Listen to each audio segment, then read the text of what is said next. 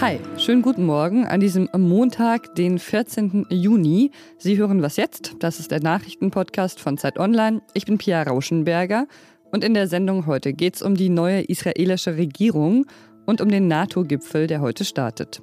Jetzt kommen aber erstmal die Nachrichten. Ich bin Matthias Peer. Guten Morgen. Bundesgesundheitsminister Jens Spahn spricht sich für ein schrittweises Ende der Maskenpflicht aus. Zunächst können die Maskenvorschriften im Freien aus Sicht des CDU-Politikers grundsätzlich entfallen.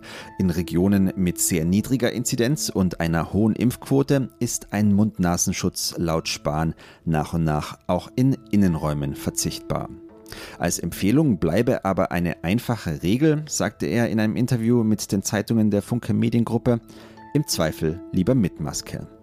Das Friedensforschungsinstitut CIPRI warnt mit Blick auf das globale Atomwaffenarsenal vor einer beunruhigenden Entwicklung. Insgesamt geht die Gesamtzahl der atomaren Sprengköpfe laut dem Jahresbericht der ForscherInnen zwar weiter zurück, einsatzbereit sind aktuell demnach aber mehr Atomwaffen als noch vor einem Jahr. Gleichzeitig laufen laut dem Bericht umfassende und teure Programme zur Modernisierung der Atomwaffen. Redaktionsschluss für diesen Podcast ist 5 Uhr. Es soll eine Koalition des Wandels sein.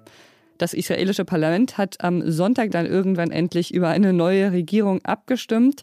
Es sind insgesamt acht Bündnispartner, die diese neue Koalition jetzt bilden. Wir haben darüber schon berichtet. Es ist ein ziemlich breit gefächertes Bündnis, komplett über das politische Spektrum hinweg. Und ähm, dieses Bündnis löst nach zwölf Jahren Ministerpräsident Netanyahu ab.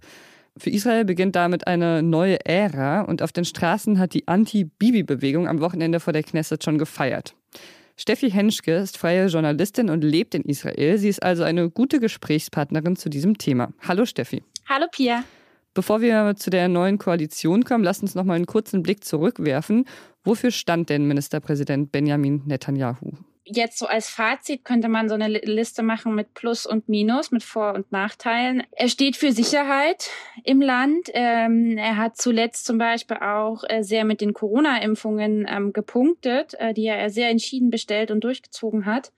Aber er steht eben auch für eine Spaltung im Land, die er vorangetrieben hat. Und er ist wegen Korruption angeklagt. Und wenn man also Gutes und Negatives abwiegt, dann eben bleibt eben das Negative hängen, was man heute auch gemerkt hat. Also diese große Freude nach einem Wandel, nach einer neuen Regierung. Israel braucht einen neuen Haushalt. Ähm, abgesehen davon, welche Aufgaben stehen der Koalition denn jetzt bevor? Insgesamt geht es, glaube ich, in dieser Koalition erstmal darum, eine gewisse Stabilität zu schaffen. Nach äh, vier äh, Wahlen ohne klaren Ergebnis, wie du sagst, äh, ohne einem Haushalt äh, seit zwei Jahren. Und äh, das ist, glaube ich, das oberste und, und erstmal wichtigste Ziel ist Stabilität schaffen und auch vielleicht eine, eine gewisse Sicherheit herstellen nach der Eskalation der vergangenen Wochen. Ob die Koalition lange halten wird, das weiß man ja noch nicht. Aber äh, falls doch, welche politische Linie gibt es denn dort in Bezug auf internationale Kontakte? Ich glaube, äh, die kann man jetzt noch nicht sagen. Also man muss sich einfach vorstellen, das ist ein Bündnis aus acht unterschiedlichsten Parteien. Ähm, heiße Eisen werden nicht angefasst werden. Ähm, Bennett stand vor einem Jahr noch dafür, äh, Teile des Westjordanlands zu annektieren. Naftali Bennett, der, der jetzige ähm, neue Ministerpräsident äh, was natürlich äh, ganz und gar nicht im Sinne zum Beispiel der arabischen Partei Ara'am ist, aber auch ähm, der, der Partei Aboda, der Arbeitspartei, die Mitglied ist in dieser neuen Koalition. 60 äh, Abgeordnete ähm, haben äh, für diese neue Koalition gestimmt, 59 dagegen und eine Person hat sich enthalten. Das ist der Status, in dem wir uns gerade befinden. Und äh, ich glaube, über alles andere kann man dann ähm, die Tage reden. Äh, jetzt ist, glaube ich, erstmal große Erleichterung ähm, bei den Unterstützern dieser Regierung, dass äh, das zustande gekommen ist. Und ich glaube bei vielen Israelis auch, dass es endlich eine Regierung gibt nach zwei Jahren. Das heißt, diese ganzen heißen Eisen werden erstmal nicht angefasst. Wie gesagt, es geht erstmal darum, innenpolitische Stabilität herzustellen. Danke dir, Steffi. Ich danke dir.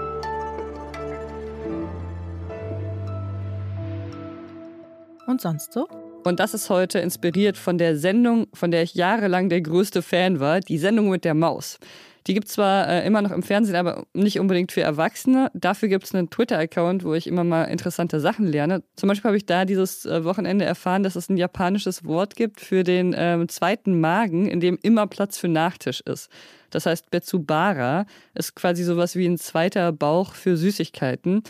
Und Betsubara ist also der Grund, warum, egal wie viel man gegessen hat, immer noch eine Creme Brûlée reinpasst.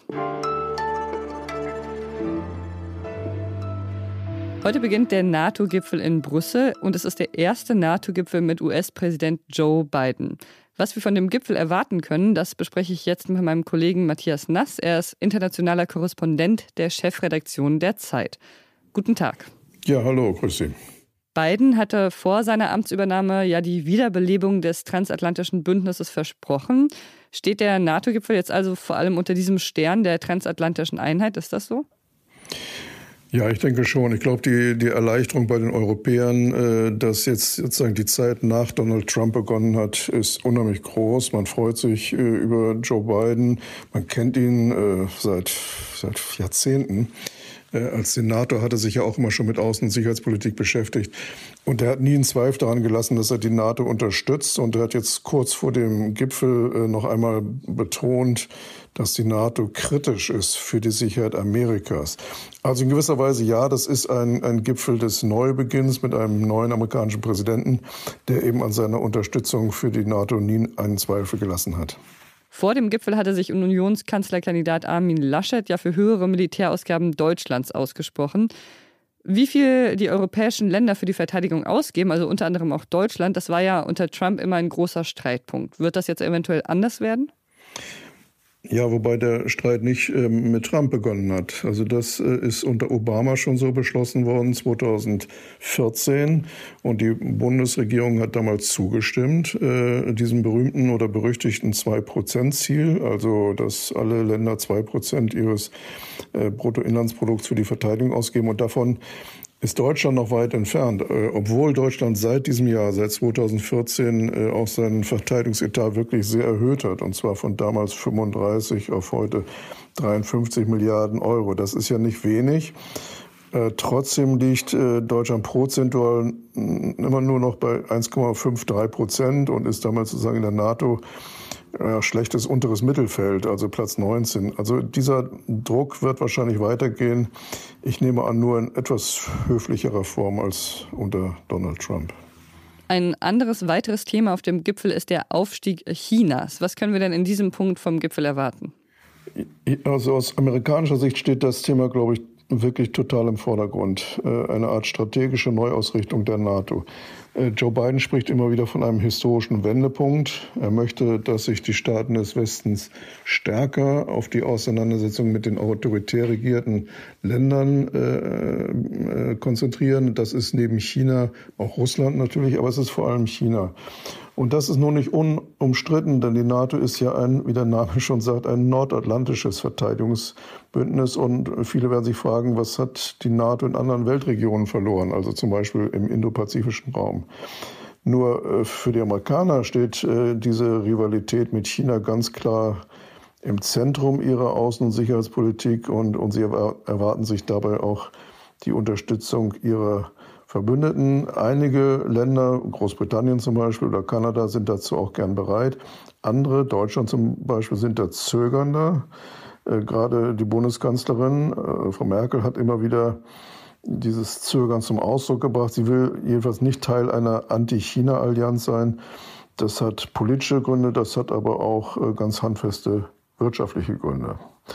Der Generalsekretär der NATO, Stoltenberg, der unterstützt die amerikanische Linie. Er hat den Aufstieg Chinas gerade noch mal die größte Sicherheitsherausforderung unserer Zeit genannt. Vielen Dank für das Gespräch. Ich danke Ihnen. Und das war die Morgenausgabe von Was jetzt? Kommen Sie erstmal gut in die Woche und wenn dafür ein Schokocroissant oder ein anderer kleiner Snack nötig ist, dann gönnen Sie ihn sich und denken Sie an Ihren Betsubara. Und wenn Sie dann noch Zeit für Feedback zu unserem Podcast haben, wasjetzt.zeit.de ist die E-Mail-Adresse dafür. Ich bin Pierre Rauschenberger. Machen Sie es gut. Und ich glaube ja, mein Bitsubara ist immer genau so groß, dass immer noch ein Spaghetti-Eis reinpasst.